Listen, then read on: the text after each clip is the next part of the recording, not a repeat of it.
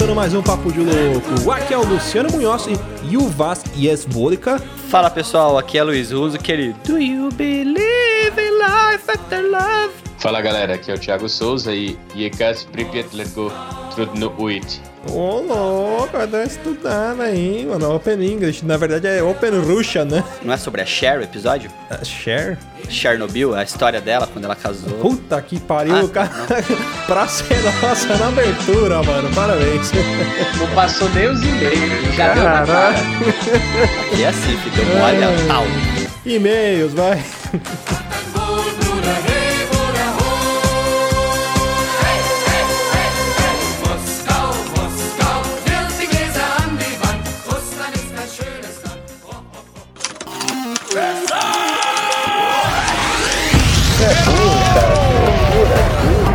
Você é burro, você é burro, cara. Que coisa absurda.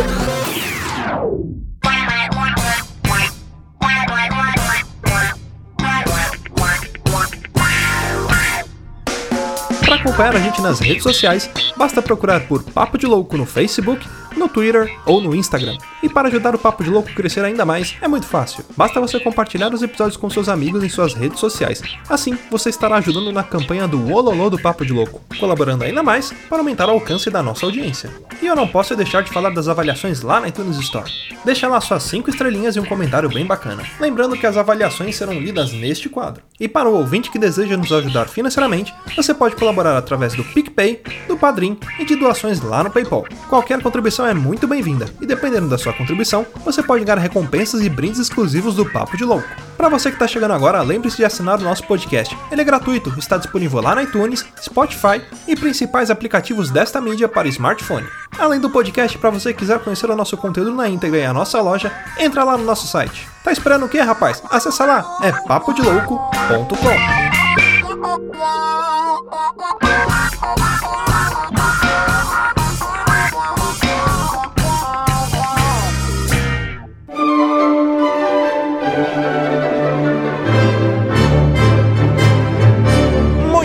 bem, senhoras e senhores? Vamos então para mais um quadro de leitura de e-mails, recadinhos e sinais de fumaça aqui no Papo de Louco. Olha aí, galerinha, para você que já conferiu no seu feed, viu que essa semana nós tivemos dois episódios a mais, além aqui do Papo de Louco, óbvio.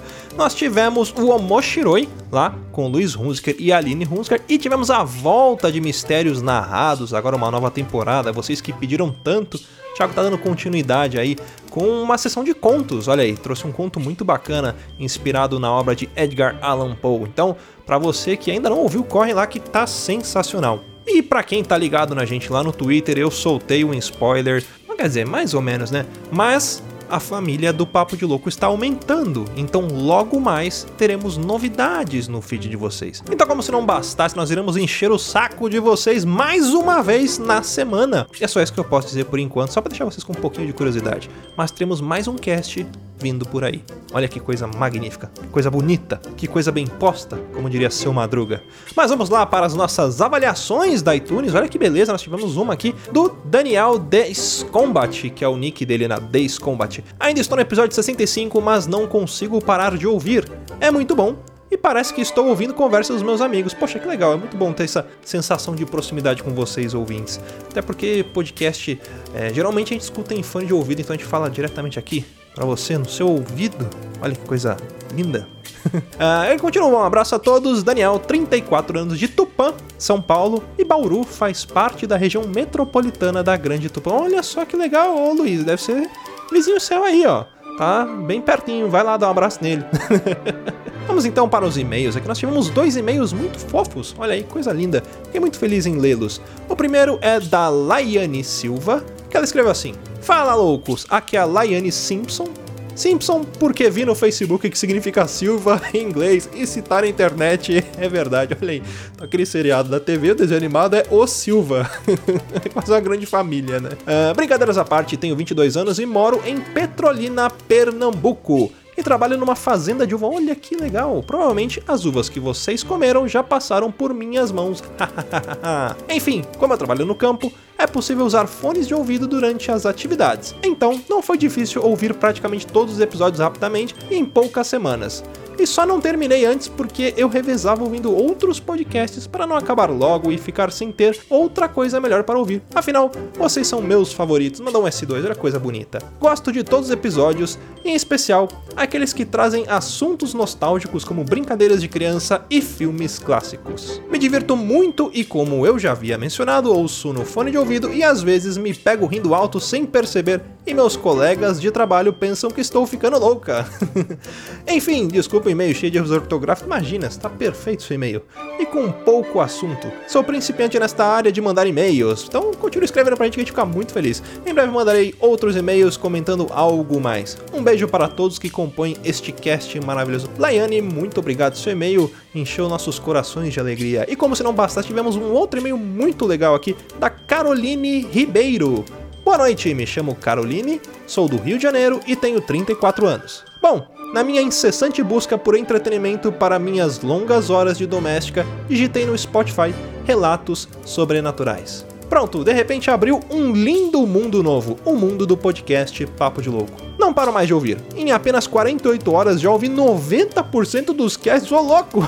em resumo, amo vocês e mandou um monte de coraçãozinho aqui. Muito obrigado. Vida longa ao Papo de Louco. Ela conclui aqui, grata Caroline. Caramba, Caroline, muito obrigado aí. A pessoa tem coragem de ouvir relatos sobrenaturais. Tudo bem que é durante o trabalho, dá pra descontrair. Tem que ouvir à meia-noite. Ou melhor, na hora do capeta, às 3 da manhã. Meninas, muito obrigado pelos e-mails de vocês e muito obrigado, Daniel, também pela avaliação lá na iTunes Store. Aliás, aproveitando que eu já estou agradecendo, vou agradecer aos nossos padrinhos. Lembrando, você quiser contribuir com a gente, é só entrar lá em padrim.com.br barra papo de louco, tudo junto, ou lá no PicPay, é o picpay.me barra papo de louco, que lá a gente tem a nossa assinatura de 5 reais para você apadrinhar a gente aqui, ela vai te dar acesso ao nosso grupo do WhatsApp. Então, assim que você cadastrar lá, que você começar a apadrinhar a gente, você recebe o link. Caso não receba o link, manda e-mail pra gente que a gente manda pra você. Mas eu tô sempre de olho, então caso a ferramenta não manda o e-mail, eu já mando pra vocês, mas dá uma cobradinha. E dentro desse grupo restrito de nobres engenheiros diplomatas, né, aquele clubinho que a gente monta, você terá acesso não só a gente, né, mas também toda a galera que vai fazer parte e você poderá opinar sobre casts, né, é, dar sugestões de temas e sugestões de pautas e coisas relacionadas. Por exemplo, este cast de hoje também foi uma sugestão lá dos nossos padrinhos lá do grupo. Então fica aqui o agradecimento a todos eles, ao Brendo Marinho, Cleiton Medeiros, Dalton Soares, Danilo Gonçalves, Deberson Nascimento, Diego Silva, Diego Cruz, Gustavo Leitão, João Paulo Guerra, Lucas Padilha, Pensador Louco, Rebeca Serra, Juan de Oliveira, Sebastião Nunes e Yuri de Paula. Galera, muito obrigado de coração, vocês são demais. Agora bora pro cast? Então, pau na máquina.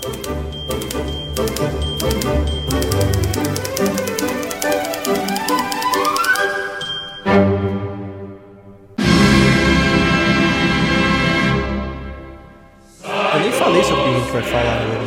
Olha aí, os ouvintes que estão ouvindo a gente agora, se não leram o título, não sabem nem do que a gente está falando.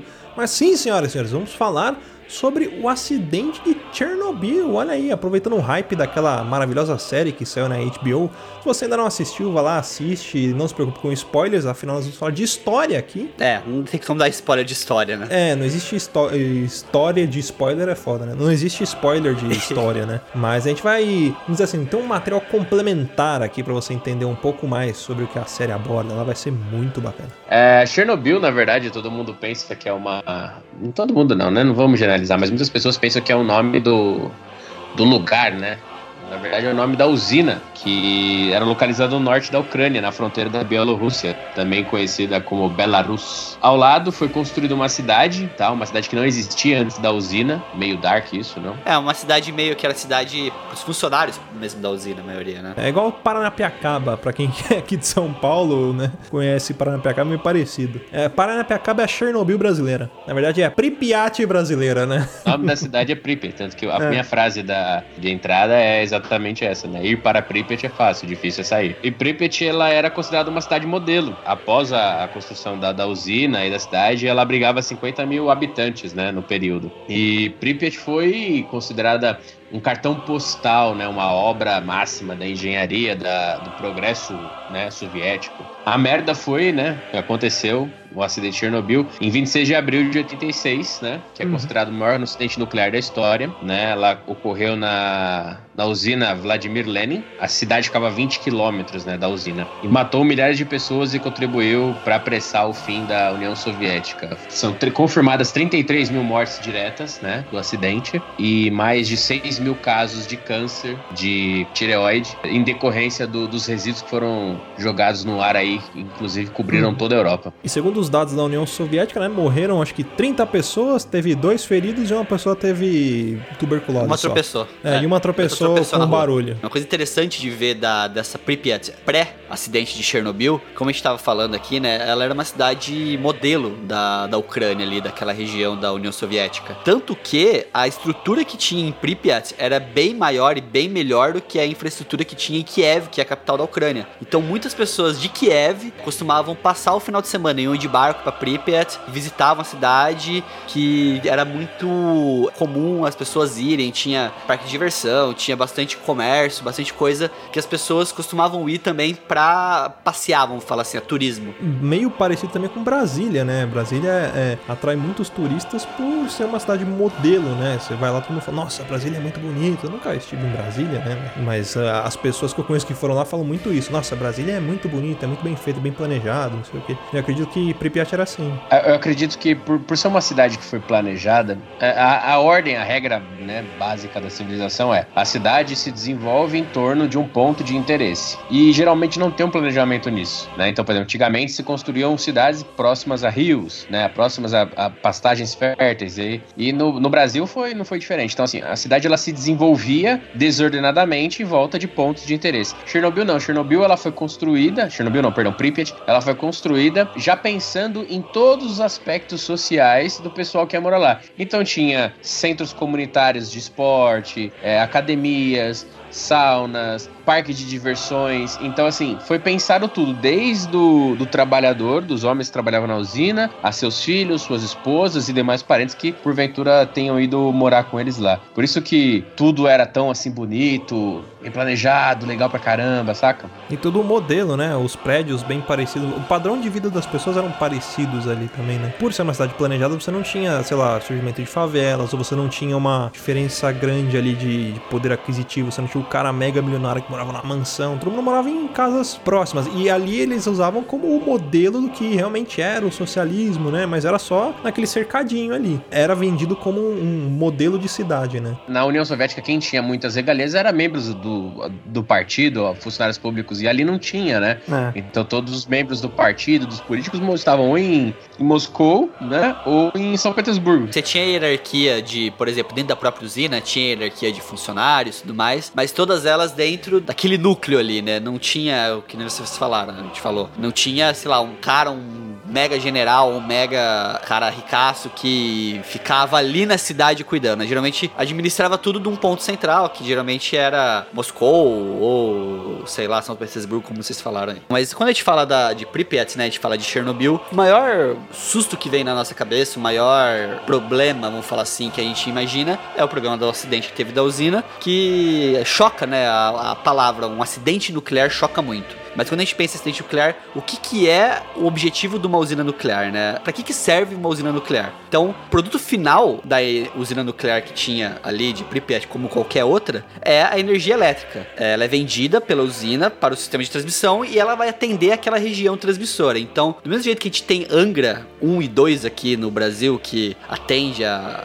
de vez em quando, sim, de vez em quando não, a parte energética ali do Rio de Janeiro, a usina de Chernobyl, ela tinha o objetivo de atender aquela região região ali, que era uma região bem povoada, uma região muito com bastante consumo de energia na parte nuclear. Então, por que, que a energia nuclear foi optada, principalmente ali nas, na Rússia, né? Que tinha muita usina nuclear na Rússia, principalmente. A energia nuclear, ela é limpa, ela não emite né, os gases de efeito estufa, acaba não causando, então, é, mudanças climáticas irreversíveis. Então, ela tem essa vantagem em comparação com usinas termoelétricas ou ou outros tipos de usina.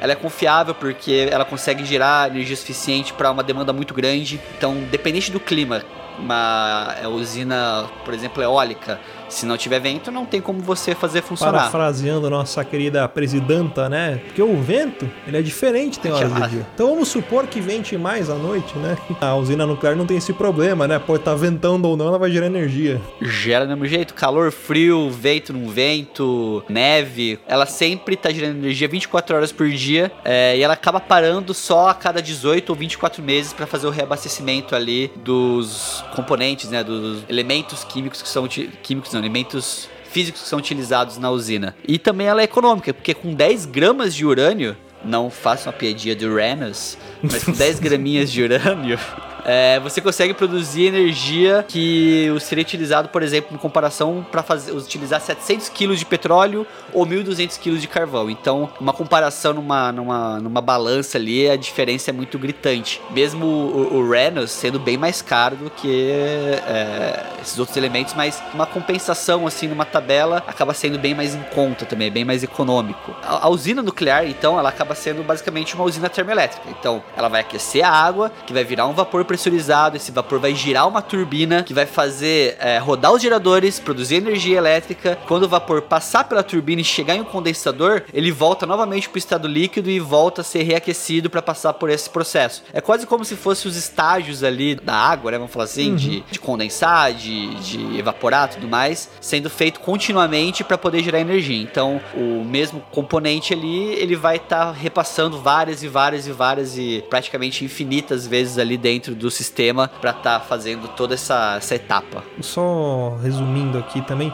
o funcionamento de qualquer usina, né? O que uma usina elétrica faz, né? Que produz eletricidade. Basicamente, o que você tem? Você tem uma turbina, ou um motor, ou um alternador, né? Pode chamar como quiser. Que esse, esse motor, quando ele é girado através de uma força física, ele produz energia elétrica de acordo com a diferença de potencial entre as bobinas. Então você gira o eixo do motor e aí você vai gerando um campo eletromagnético, diferença de potencial e através de, desse movimento você vai produzindo corrente elétrica, né? Assim que se gera energia. Tanto se você, criança aí, quando desmontava seu carrinho de controle remoto para pegar o motorzinho dele para fazer ventilador, se você colocasse um LEDzinho na ponta dele e girasse com a mão, o LED ia acender, porque todo motor também pode ser convertido em um gerador. Ou seja, na, no caso da, da usina nuclear, ele utiliza uma forma com manipulação do núcleo, que a gente já vai explicar, mas ele usa a, o aquecimento aquecimento da, dessa água que é usada para resfriar o reator nuclear e, e aí esse aquecimento produz vapor e usa a força do vapor para girar o motor e produzir energia elétrica. Carai, cuzão. Teletiburso 2000.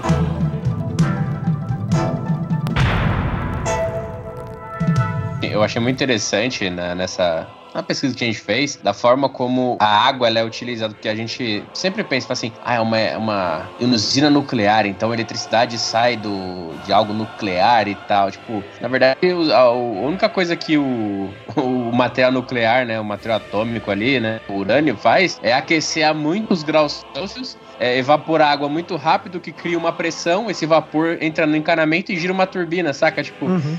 é muito mais simples, né? Não tem nada de mágico. Você fala, sei lá, acho que você bota o urânio dentro do, da usina e a eletricidade sai direto do urânio, saca? Não. Uhum. Sai do urânio. É lógico que a gente fala, a gente fala é muito mais simples, né? A gente sabe que uma usina nuclear ela é, ela é complexa, né? Tem sistemas complexos, tanto que a, a causa do acidente que a gente vai tratar mais pra frente foi por uma falha do sistema complexo dela. Mas simplificando ao máximo máximo é isso, é usar o calor da usina para esquentar a água e gerar o motor com vapor. É isso. Crianças, não façam usinas nucleares na sua casa, por favor. Vai revelar que o acidente aconteceu porque não existia técnico de segurança no trabalho na usina. Tá vendo só? Não tinha brigadista. Não fez NR35, NR17. Mas vamos fazer assim, vou explicar como que funciona esse, esse aquecimento, né? Então, grande parte das usinas tradicionais, né, você precisa gerar a turbina para que você gere eletricidade. Então, muitos usam gás, tem algumas que usam o vento, né? Outras usam até a força do mar, que você tem as pás que giram. E a usina nuclear, ela gera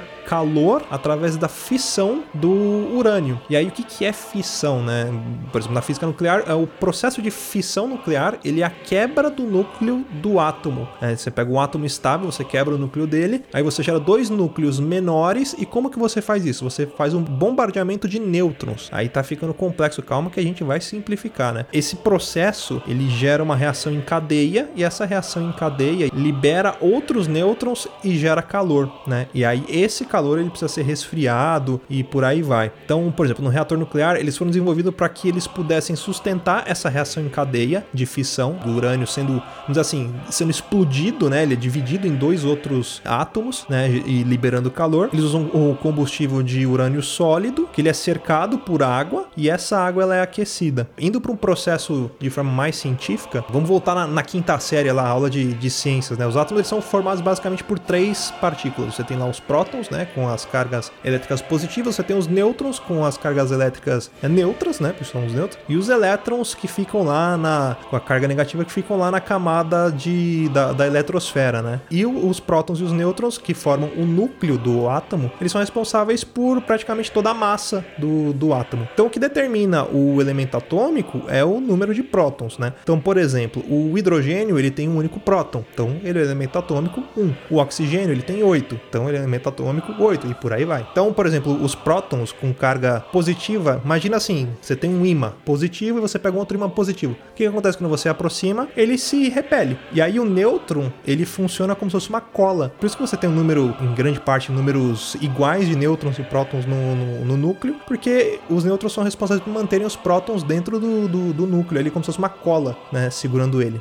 Então, os núcleos que têm o mesmo número de prótons, né, e diferentes números de nêutrons que existem nesses casos, eles são chamados de isótopos, né, e eles são identificados pelo número de, de massa, né, que é a soma do número de prótons e de nêutrons. Então, por exemplo, se você tem o carbono 12, ele é um isótopo mais estável né, do carbono, porque ele tem 6 prótons e 6 nêutrons, ou seja, ele tem o mesmo número. Enquanto o carbono 14, por exemplo, ele é menos estável, porque ele tem 6 prótons e 8 nêutrons, né? Aí você soma os dois da, da 14, né? Então como que funciona essa reação nuclear, né? Nada mais é do que uma interação que você faz no núcleo do átomo, né? Então você tem lá os prótons, os nêutrons, os pósitrons e todas as coisas que tem ali dentro. Quando você faz uma modificação ali dentro, você está causando uma reação nuclear. Quando você altera essa quantidade de prótons e nêutrons ligado ao núcleo, você acaba consumindo ou liberando outras partículas, né? Assim como existem reações químicas, por exemplo, que geram calor, como uma combustão, quando você queima algo, aquilo é uma reação química. Você também pode gerar calor através de reações nucleares, mexendo no núcleo do, dos átomos, né? Então, por exemplo, qual é a função do urânio dentro da, da usina? Já que o urânio ele é o componente que faz tudo acontecer ali dentro da usina, né? O papel dele basicamente é o seguinte: você faz a fissão, então você pega, por exemplo, o urânio 235, né? Ele é composto de 92 prótons e 143 elétrons, né? Então, é,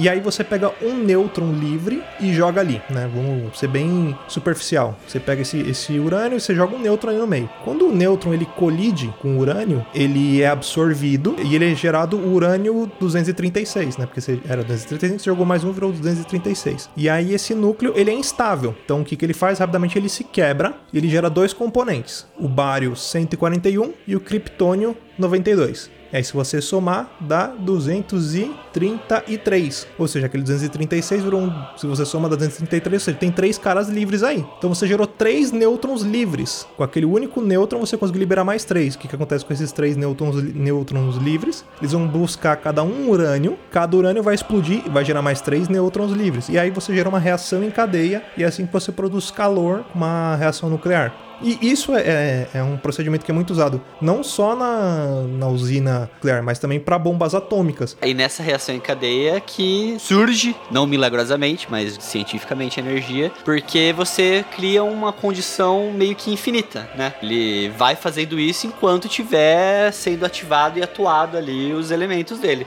Enquanto existe urânio, ele vai realizar essa, essa reação em cadeia ali. Basicamente é isso. Por isso que a cada X tempo tem que fazer a manutenção, tal, tal, tal da usina lá, para repor, né? O, imagino que seja urânio, então até mesmo rever alguns elementos da usina, mas por isso que ela tem uma longa duração, né? 10 gramas de urânio faz essa porra toda. É bom lembrar, cara, que por que, que essa reação em cadeia acontece? Porque é, são algumas leis da física básica que todas as forças elas procuram equilíbrio. Né? Então, quando você encosta uma coisa fria em algo quente, elas trocam calor até ficar equilibradas. Por isso que esses, eh, essas moléculas, esses três que sobram, sempre procuram outras para para se equilibrar e isso gera essa reação em cadeia sempre. E por que que gera calor? Porque toda energia, né, toda força que, que cria uma energia para se dissipar, ela não pode se perder, ela simplesmente não deixa de existir. Ela tem que ser transformada em alguma coisa. E uma das regras da, da, do universo natureza é quando não há a única forma de dissipação de uma quebra, né, de uma, de uma potência é calor. Como diria a Bickman, né? Na física nada se cria, tudo se transforma, né? E, e é como se, por exemplo, se eu pegar uma pedra muito grande e jogar no chão, se ela tiver a mesma, a mesma potência, cidade que o chão foi igual, o, o impacto dela, a força de impacto se dissipa em forma de calor.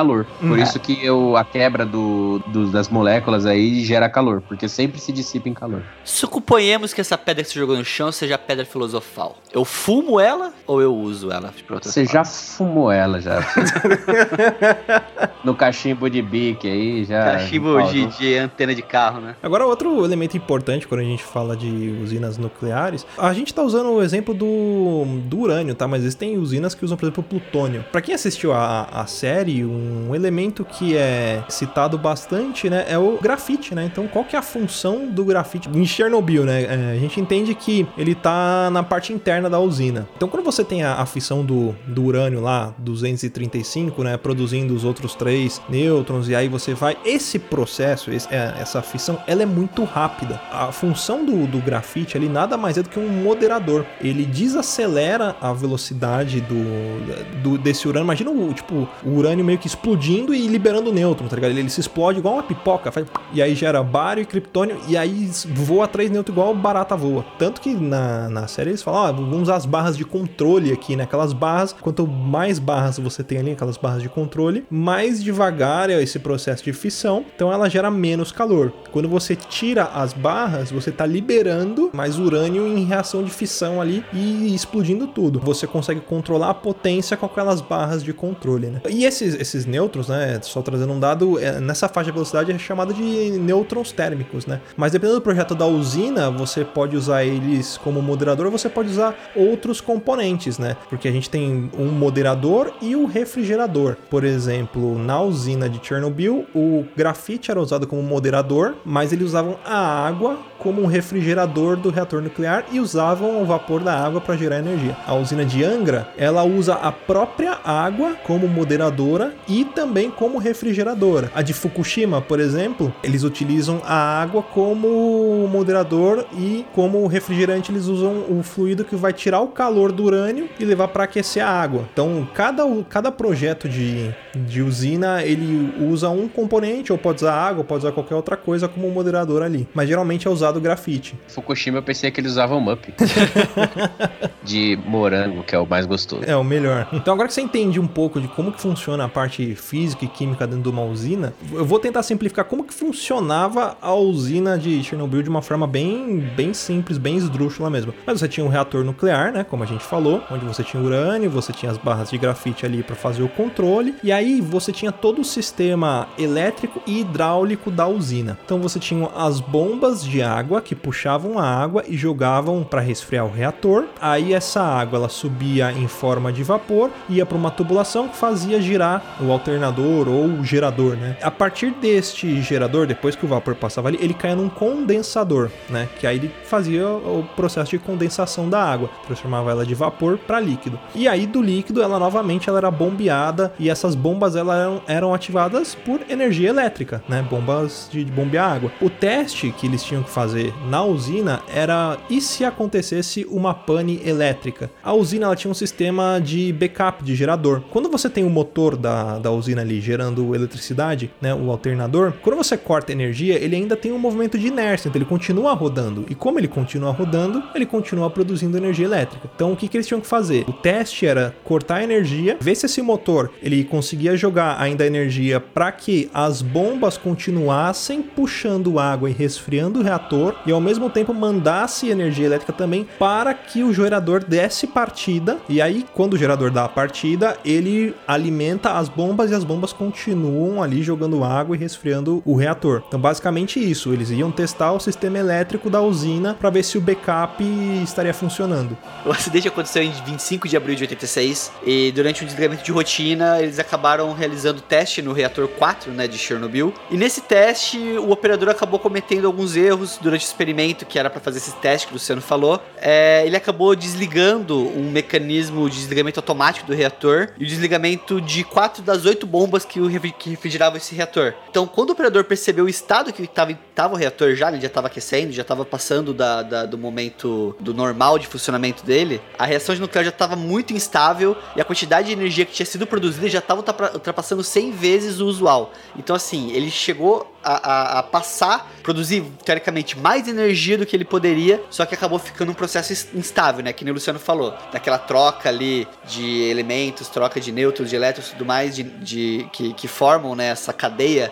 da reação nuclear, é, eles perderam o controle, acabou fazendo uma reação muito maior do que deveria ser. É, se eu não me engano, foi o seguinte: a, a cada reator da usina era composta por quatro reatores, o acidente ele aconteceu no, no quarto. E, e, eles foram fazer esse teste e, se eu não me engano, cada reator eles produziam em média acho que 3.600 megawatts. E para fazer esse teste, eles precisariam baixar a potência da, da usina. É, para quem assistiu a, a, série, eles detalham um pouco mais que no meio do caminho, tipo, eles receberam uma, uma ordem que não podia baixar tanto a potência, enfim. Mas para esse teste, era ideal que essa potência ela estivesse, se eu não me engano, entre 700 e 1000 megawatts, que ela ia, a, ia ter uma potência um pouco mais baixa, você desligaria o motor e conseguiria ali, como ela está um pouco mais fraca, ela não ia estar tá tão, tão quente, então aquele motor fraco, as bombas iam puxar pouca água, mas depois ela ia voltar e, e subir a potência de novo. Então eles começaram a baixar, só que aí deu alguns problemas durante os, os testes, mas foram problemas de, de, falhas humanas. Eles obedeceram algumas regras. O que, que aconteceu? Eles tentaram baixar, baixar mais, mais ainda e eles perderam o controle. Então a usina, que deveria estar entre 1.000 e 700 megawatts, ela foi para 30 megawatts, ela ficou quase zerada. E aí o que, que eles deveriam fazer? Eles deveriam deveriam desligar e esperar pelo menos 24 horas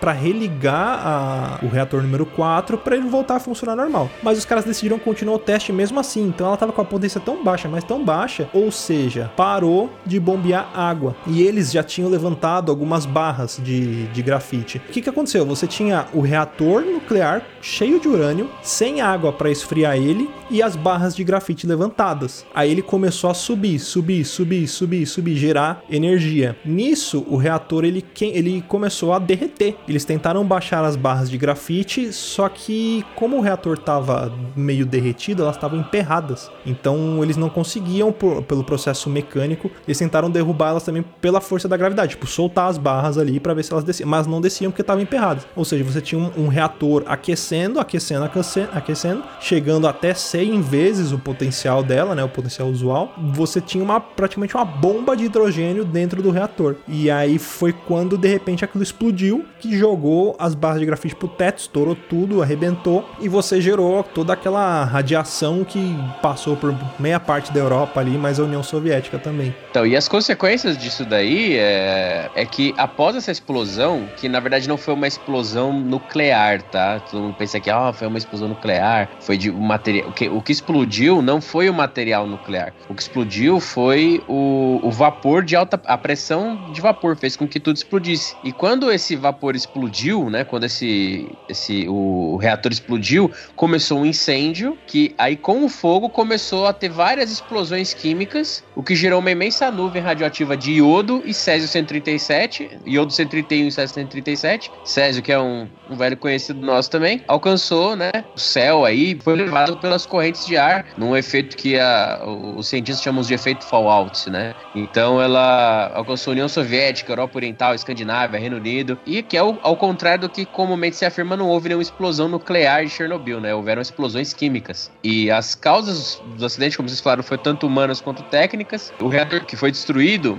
matou no momento, logo que explodiu, cerca de 30 trabalhadores que se encontravam no local. Durante os três meses seguintes aí, vários trabalhadores morreram em decorrência do, dos materiais. Oficialmente, pelos dados da União Soviética, é, tiveram 31 mortos diretamente, mais 15 mortos indiretamente e mais de 6 mil casos de câncer. Porém, ONGs e outras Greenpeace, por exemplo, fizeram um levantamento de cerca de que 800 mil pessoas se arriscaram e acabaram se expondo à radiação, né, para tentar diminuir os efeitos. E dessas 800 mil, 25 mil pessoas morreram e 70 mil ficaram com sequelas graves. E dessas 25 mil pessoas que morreram, 20% delas cometeu suicídio. Isso, e ao invés do, dos dados oficiais que 6 mil pessoas desenvolveram câncer, segundo o Greenpeace, é, esse número é de 93 mil pessoas no mundo inteiro. Aquele negócio, né? Tipo, nossa, o governo mente sobre os dados, né? Pra não ficar tão mal na fita, mas pode ser que realmente a realidade seja muito, mas muito pior do que. Na real, governo, governos mentem, independente de.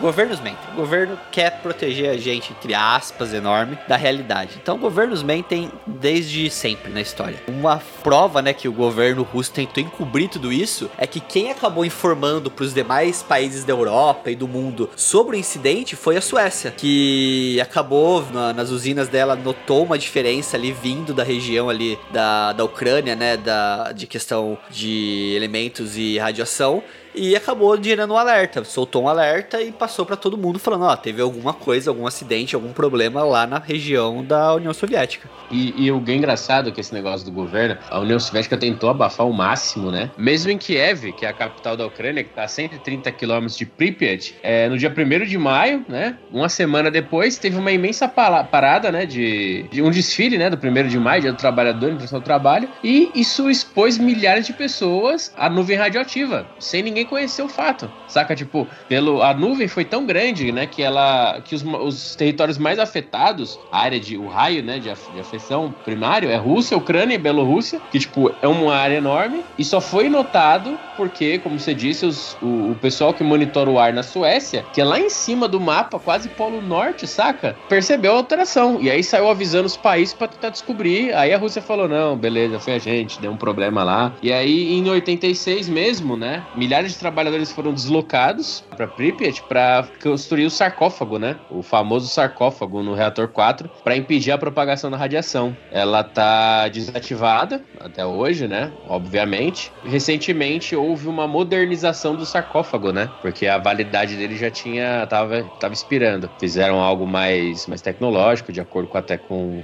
né, os processos de engenharia atuais permitem. E a desativação completa do complexo vai se ocorrer mais ou menos em 2065, quando os níveis de radiação, né, provavelmente estarão normais. É, hoje em dia o, os níveis não são tão graves quanto na época do acidente, tanto que você tem até passeios turísticos. Só que quando você vai para Chernobyl, você assina alguns termos, né? Porque você vai estar exposto à radiação, mas não vai ser no mesmo nível que os caras tiveram, né? Você não vai ir para a cidade duas semanas depois você vai morrer, né? Mas hoje em dia você vai, você tem um tempo máximo para você ficar ali, acho que tem que ficar meia hora dentro da cidade. Eu pesquisei aqui um pouco sobre essa questão das visitas que tem lá em Chernobyl. Na real, existe até um comércio muito grande que ficou aumentou bastante depois da série de visitações para a região. E o que acontece lá na, na região de Chernobyl hoje? Existem essas visitações, é, o pessoal eles fazem ali as rotas, né, que são autorizadas pelo governo. Todos os visitantes eles andam com o GPS para depois monitorar e ver se eles não saíram das zonas permitidas ali, né, da, da visitação. E essa visita, ela tem que ter, ser com guias credenciados pelo governo, custam mais ou menos 88 euros, e tem visitas até que o pessoal dorme na cidade. Você passa, tipo, dois, três dias lá dentro, dentro das zonas, claro, permitidas. E algumas das zonas que são... É, é, ah, e também usam medidor lá, o decímetro, né, para poder medir, o Geiger lá, para poder medir todo momento como é que tá o nível de radiação no ar. Aliás, é, explicando um pouquinho, né? Quando a gente fala radiação, né? O que, que é radiação, né? Radiação nada mais é do que ondas de, de rádio ali. Elas podem ser elétricas, pode, por exemplo, onda sonora é um tipo de radiação, tá? Então esse medidor ele, ele mede se tem alguma onda radioativa passando por aquele lugar, né? Mas simplificando, tá, gente? Não, não aprofundando muito. Mas é basicamente isso. Quando uma onda ela tem um comprimento de onda muito curto, ela é muito forte, né? Então ela tem uma frequência muito alta e isso pode causar ionização ionização, por exemplo. Então, se você tem contato com essa radiação, a ionização ela destrói as células do seu corpo. É assim que as pessoas morrem ou têm deformidades por conta de radiação, através da ionização que você tem. Resumindo, você derrete. Que nem manteiga na faca quente. Uma graça, assim, uma curiosidade é que um desses guias, né, que é credenciado para fazer esse turismo radical, ele é um brasileiro, né? Arítio Filho. Né? Ele tá há muito tempo lá, ele mora na Ucrânia há muito tempo. Ele era fotojornalista, mas resolveu largar essa vida para ser guia. É, ele até fala numa, numa matéria lá que eu tinha visto dele, não sei se foi a mesma que você viu também, Thiago, que ele fala que existe muita gente tentando se aproveitar da, da, da do local ali e acaba forjando algumas situações, né? Tipo, ai, bota um brinquedo no chão, bota um negócio ali para parecer ficar mais, vamos falar assim, tensa o local. Gera um cenário de horror ali, né? É, de criar um cenário de horror, mas na verdade todos os moradores de, de Pripyat puderam depois, é, com autorização e é, monitoramento do governo, voltar e recolher seus pertences. No geral, não tem essas cenas de horror, tipo, ah, tudo jogado no chão, é, copo de café parado. O negócio é tenso demais, mas não nesse nível. Imagina um copo de café com 30 anos, com café ainda ali quentinho, né? A radiação que mantém ele quente. É, essa permissão foi dada muito tempo depois, então muitas coisas já tinham se deteriorado por N motivos. Essa matéria também, acho que é a mesma que nós vimos, é, diz que muitas pessoas cometem um erro muito, muito perigoso, tipo, por exemplo, de tocar em objetos para colocar em, por exemplo, pega uma boneca que tá no chão e bota, na janela para tirar uma foto. Só que assim, você não pode tocar nesse objeto porque ele tá impregnado de radiação. Então você vai aí de partículas do que explodiu. Então, do que você tocar aquilo ali pode entrar na sua pele e você pode morrer de, do, do mesmo jeito. E os animais também, né? Os animais também, né? Tem é, lobos, ursos, né? Todos que. Outras curiosidades também mostram que Pripyat não foi a, a, única cidade que foi construída para brigar. Quando houve o acidente de Chernobyl, eles construíram uma outra cidade, né, a 50 quilômetros dali, para receber os desalojados de Pripyat. A cidade se chama Slavutik. E os fundos foram, né, foi rateado em todos os países do, do bloco soviético e cerca de 20 mil, 25 mil pessoas moram lá hoje, né? E ela foi construída praticamente usando o mesmo projeto arquitetônico, projeto urbanista do de Pripyat. Então,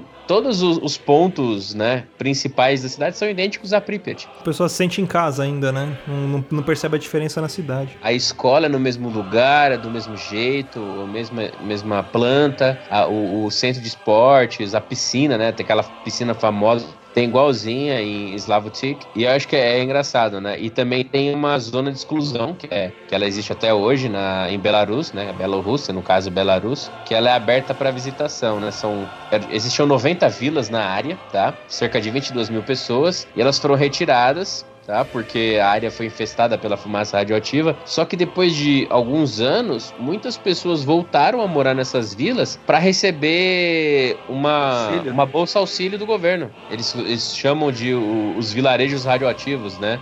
De Belarus. Cara, imagina o número de, sei lá, de pessoas que têm câncer nessa cidade ainda. Sim, é, deve ser absurdo, saca? Não, em gerações e gerações também, porque esse é um negócio que acaba sendo difícil de você conter. Por exemplo, o Césio e o Estronço, que usa, usava nas usinas. É, a meia-vida desses dois elementos é de 30 anos. Então, só depois de 30 anos ele chega na meia-vida dele. É, ele contamina água, contamina alimento, contamina o ar. Então, as pessoas que acabam tendo contato com isso acabam nem percebendo, às vezes, né, o risco que elas estão correndo, que nessa vilarejo que o Thiago falou. Uma outra curiosidade que, que eu acho interessante é que aquela, aquela roda gigante do parque da, de Chernobyl, ela nunca, ela nunca ficou pronta, ela nunca foi usada. A cidade ela era nova também, né? Não tinha tanto tempo. Ela foi construída em 1970, é. a cidade. Ó, pra você ver como é que é o governo. O parque ele ia ser inaugurado no dia 1 de maio, em comemoração ao Dia do Trabalhador. O acidente ocorreu no dia 26. No dia 27, é, o governo ainda queria, né, não queria causar pânico, então eles adiantaram o, a inauguração do parque pro dia 27, para as pessoas irem lá se divertir. Só que a roda gigante não tava pronta ainda, então ela ficou só acesa, mas ninguém andou. Aí no dia 20, no final do dia 27, no dia 28, começou a evacuação. É, a evacuação demorou dois dias, assim, do ideal, né? Então a vida das pessoas que estavam na zona de risco foi muito prejudicada por conta disso, porque essa falta de ação, vamos falar, imediata do governo acabou prejudicando muito essas pessoas, que nem sabiam o que estava acontecendo, né? A pessoa. É um negócio que você não enxerga, você não vai enxergar a radiação, que o Luciano falou, são ondas. Você não enxerga o som saindo, é difícil é, tentar é, é, mentalizar isso, né? Radiação é a mesma coisa, você não vai enxergar a radiação vindo na sua direção e você desviando dela que nem o Matrix, o Neo.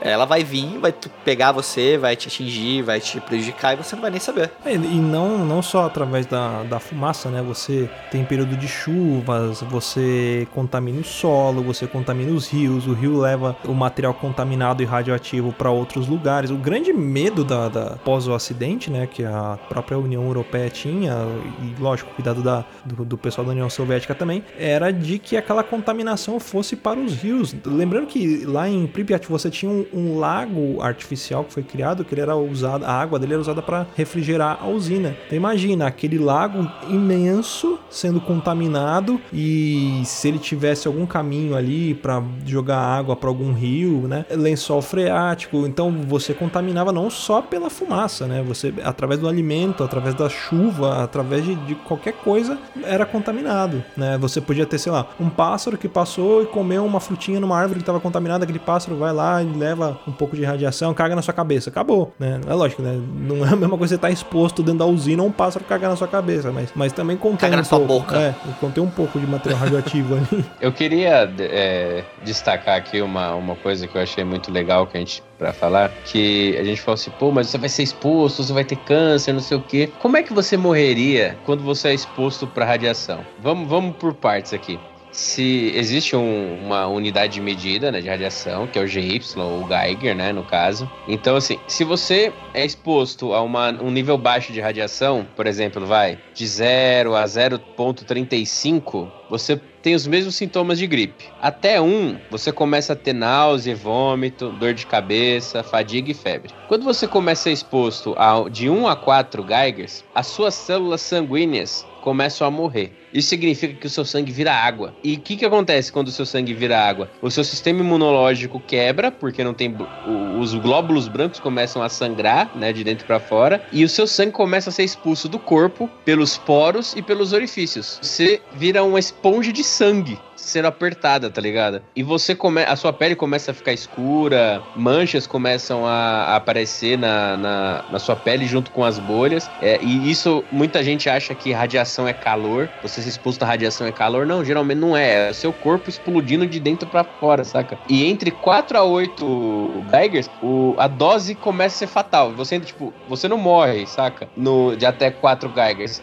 4 a 8 é fatal. Porque é, acontece? A única coisa que pode te salvar né, nesse nível é um milagre, porque as tuas células começam a explodir. As células do teu corpo, sabe, tipo, da tua massa, a tua matéria, começa a quebrar em nível molecular e você simplesmente começa a explodir. E na série eles até, eles até mostram isso na questão do, do da hora que eles vão medir, né, a radiação e pega o medidor que a escala dele não vai até um valor mais alto. Eles falam, não, mas tá tranquilo, tá, sei lá, em 4 ou 3, não lembro qual que é o valor que eles falam na série. Que, ah, tá aqui, ó, tá medindo, mas o, era, o, med, era, era a, a, o aparelho que não tinha escala suficiente. Aí depois uma escala suficiente maior, aí vê que o negócio tá fudido e meio ali. E na série a gente vê também, né, a questão do, do iodo, que eles utilizam muito, falado em vários momentos, para poder vão combater os efeitos da radiação, né?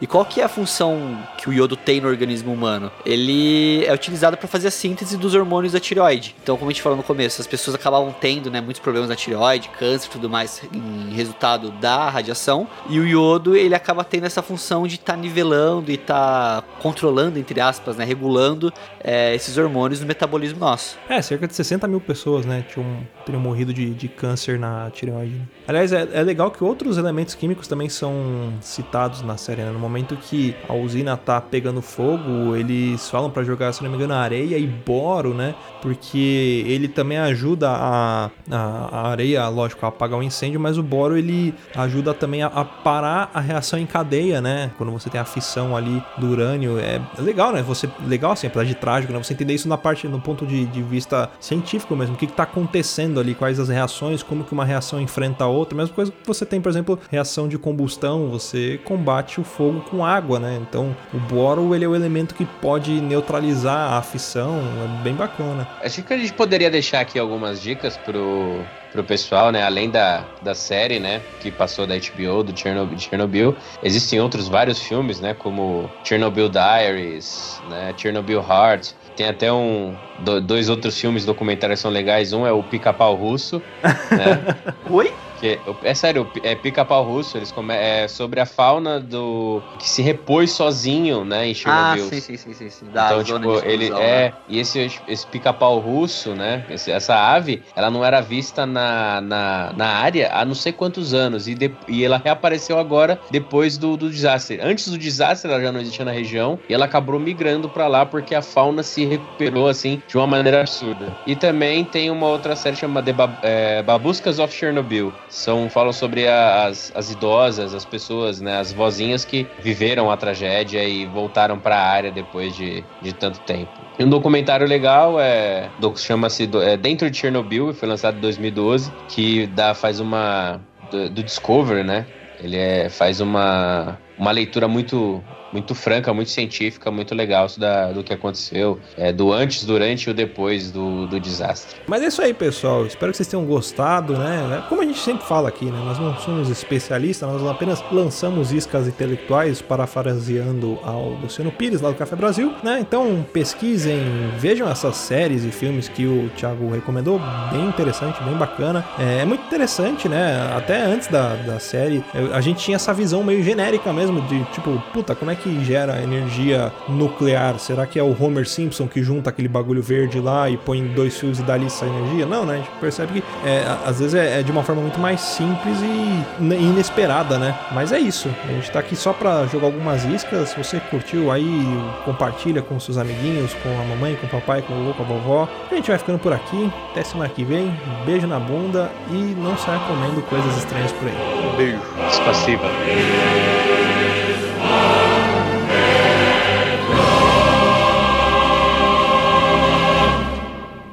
Ouvir mais? Acesse papodelouco.com ou assine o nosso podcast.